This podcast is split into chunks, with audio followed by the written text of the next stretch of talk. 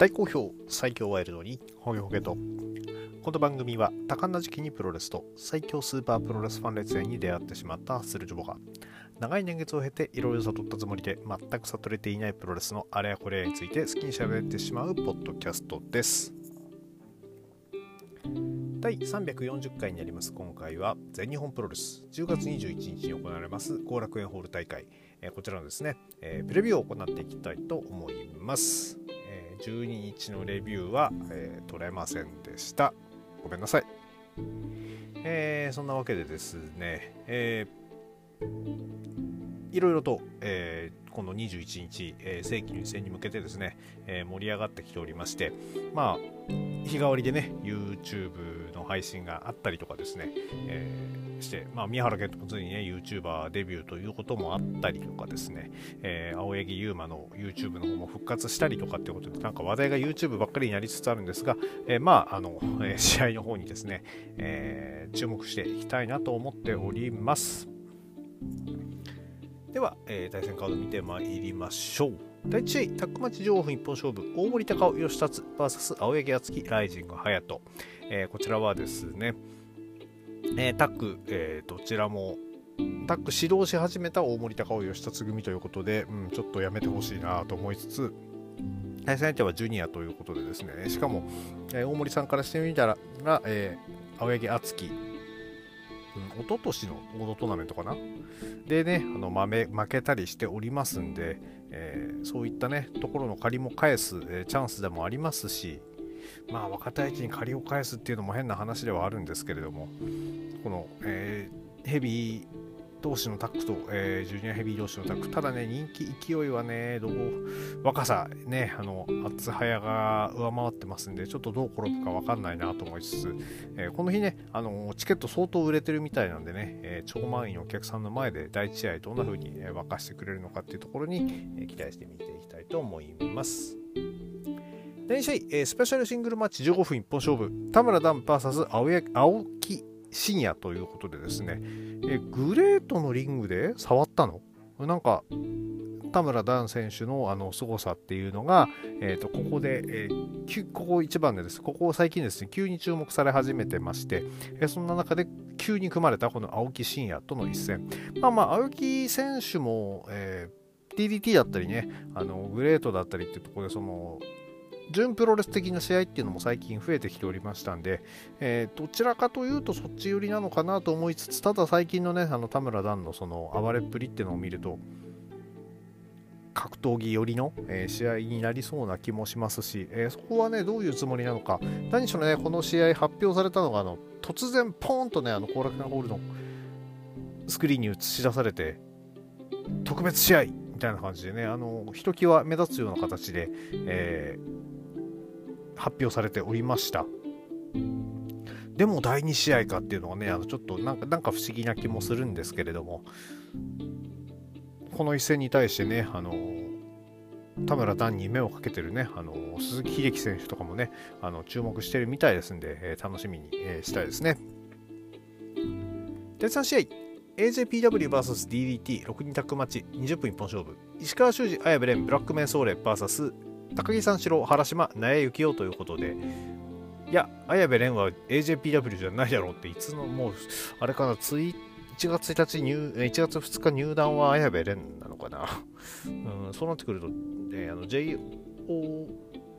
GTO の人たちは、ん ?J ストタップアウト。JTO のね、ファンの人たちはどう思ってんだろうなとか思いつつ、いつもね、あの、最近全日からいなくなるばっかりで人入ってこないんで、ただ、まあね、いなくなられた側はね、寂しい思いしますんで、その辺どうなんだろうななんていうのもちょっと、え、頭をよぎったりいたします。まあ、それはさておき。えー、で、対戦相手 DDT ということで、高木三四郎、原島、納谷幸雄ということになっております。やはりここではですね、あの原島選手、ね、DDT はベテラン中のベテランになっている原島選手が、えー、上がってくるっていうところもあってですね、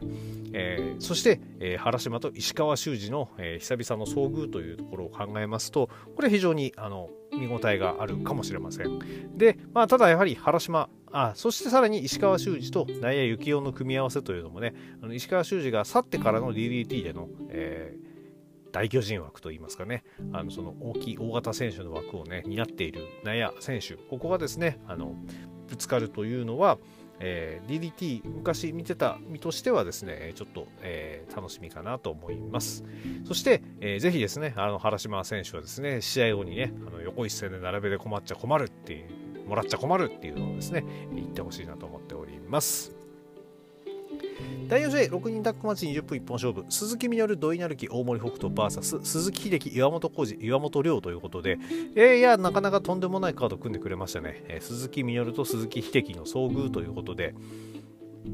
ん、いやいや、見応えありそうですね。さらにですね、なぜか鈴木秀樹、岩本浩二組にですね、井上選手、えー、お気に入りのですね、井上選手が組み込まれているのもあってですね、えー、そういう意味では本当に、えー目かけられてるんだろうなっていうのが見て取れて嬉しいですね。えー、そして一方の、えー、新鈴木軍の方は久々にまた鈴木みのる、えー、合流ということで、えー、土井成樹、大森北斗組、えー、土井選手がね、アイアンマンのベルトを持ってた時はちょっとあの怪しい雰囲気にもなったりしておりましたけれども、えー、ベルトを落とした後はですね、えー、また無事仲のいいチーム、仲がいいってわけでもないんでしょうけどね、あの、この反体制っぽいですね、あの、ユニットになっていて、そして、えー、土井選手はですね、えー、この後のジュニアバトルオブグローリーに向けてっていうところもあって弾みをつけたい一戦ではないでしょうかね。ただ、えー、そんな真向かいにいる岩本浩二、こちらもですね、えー、ジュニアバトルオブグローリーへの参戦決定しております。何らかしらの形で手を合わせるこの2人というのはですね、全日本ジュニア活性化させてくれるいい2人になるんじゃないかと思って楽しみにしております。第5試合、全日本プロレス TV 認定6人タッグ選手権試合ということで、えーと、こちらは全日本プロレス TV 認定6人タッグしかかかってないのかな、えー、第6代王者組、坂口幸雄、赤井咲、岡谷秀樹 VS 挑戦者が諏訪間、尾崎真由美、結城ひまやということで、まあ、あのチャンピオンチームは男性2人に女性1人に対して挑戦者組は、えー、男性1人に女性2人ということで若干ハンデがあるかなと思いつつまあまあ尾崎姉さんと、えー、マヤ様であれば全くもって、えー、ハンデにはならないかと思いますので。ただそれ言うとあれなんだよな。やっぱ赤い先もねあの男子に混じってバンバンやったりしてますんでね、まあ、ある意味特に性別にこだわる必要がないえー、一戦になってくるのかなと思います。ただまあ、全日本プロレス TV6 人タッグのベルト、スワマが持ってもしょうがない気がするんだよな。あの、まあまあ、暴れてくれるのは見たいけれども、でもな、誰が負けるかって話になると、誰が負ける姿も想像できないし、でもこれ60分一本勝負でしょリングアウト？うん、どう落としどう収集つけるんだろうな、この試合。えー、謎のカードになっております。第6試合、旗揚げ51周年記念タッグマッチ、30分一本勝負。本田隆起、安西優馬 VS 斎藤潤、斎藤麗。こちらタイトルマッチではないんですね。いや、てっきりね、あの斎藤ブラザーズがベルト取りましたんで、えー、そこに挑戦になるのかと思いきや、この日はちょっとベルトがかからない。逆にベルトかからないってことは、ある意味チャンスでもあるんだよな、勝っちゃう可能性。ベルトかかった時とね、かかってない時っていうと、やっぱり強さって変わってきますし、えー、かかってない時は、ある意味負けやすい、いや、負けやすいって言い方も変だな。いや、でもまあ、斎藤潤、斎藤麗、強いからな。本田隆起選手はね、その前も言いましたけれども、タックのベルト持ってた経験もありますが、果たして斎藤潤、斎藤麗をファイナルベントで持ち上げることができるのか、まあ、安西優馬がね、あの斎藤ブラザーズをジャーマンで投げるっていうね、このシチュエーションというのも非常に楽しみではあるんですけれども、それ以上にですね、えー、本田隆起の頑張りというのが、えー、試される、えー、試合。何しろ、斎藤ブラザーズ、えーまあ、タッグ王者、世界タッグの、ね、王者である上にさらに、えー、知名度という意味でもですね、えー、バンバン高くなっておりますんで、えー、本田選手もね、あの SNS の使い方、悪いわけではないんですけども、さすがに、えー、その地上波持ってる2人に対しては分が悪いということでここでですね逆に言うと斎藤潤斎藤麗を倒したっていう称号を取るとですね一気に知名度を上げるチャンス、えー、特に宮城での知名度をねあの上げるチャンスかもしれません。そして、えー、ベルトへの、もうですねあの挑戦がかかってくるということを考えますと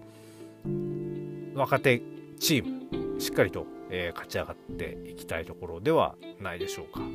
そして、えタイトルマッチでもないが、えドゥームダブルインパクトは後楽園で炸裂するのか。あの技はねあのリングが遠くてもですねすごい映えますんで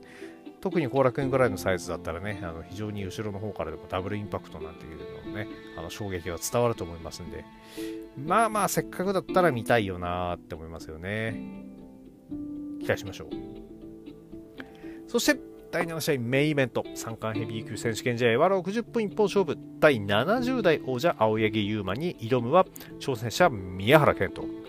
もうもう2人のこの、えー戦いっぷりっていうのはですね、あの宮原健人が言う通り、デビュー戦の相手が青柳、青柳優馬のデビュー戦の相手が宮原健人だった。そこから9年経って、チャンピオン、青柳優馬に対して宮原健人が挑むというこの一戦。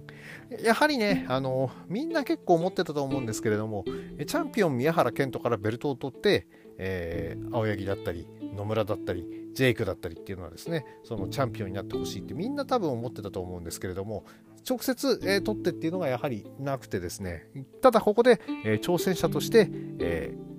ー、迎え撃つ。このシチュエーションというのは非常に大きいと思います。ただ、やはり青柳優馬の、えー、シングルでの、えー、宮原健人との成績っていうのはあまりよくありませんし、さらに言えば、えー、挑戦者側の宮原健人の勝率というのはとんでもないことになっております。それを考えると今回もねそのそして年末に向けてやはりその集客力のある選手が年末の大舞台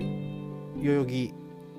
体育館で行われます、えー年越し、年越しではないんだよな、3月31日に行われるビッグマッチ、こちらに向けてですね、えー、青柳優馬チャンピオンがどれだけお客さんを引っ張れるか、宮原健人がチャンピオンだった場合、どれぐらいお客さんを引っ張る覚悟があるのかっていうところを踏まえるとですね、えー、若干その有利さっていう意味では宮原健人に針が傾いているような気もしなくもありません。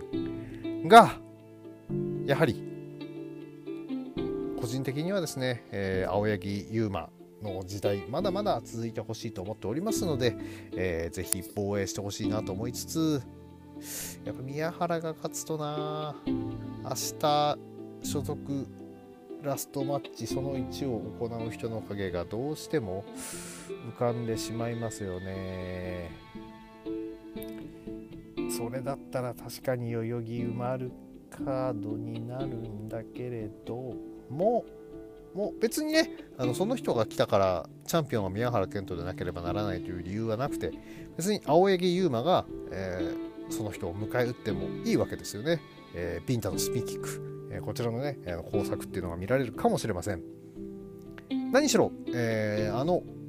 岡田和親を正面に回して違う違う岡田和親を横に置いて、えー、棚橋宏を正面に置いても物おじしなかった。青柳優馬ですから。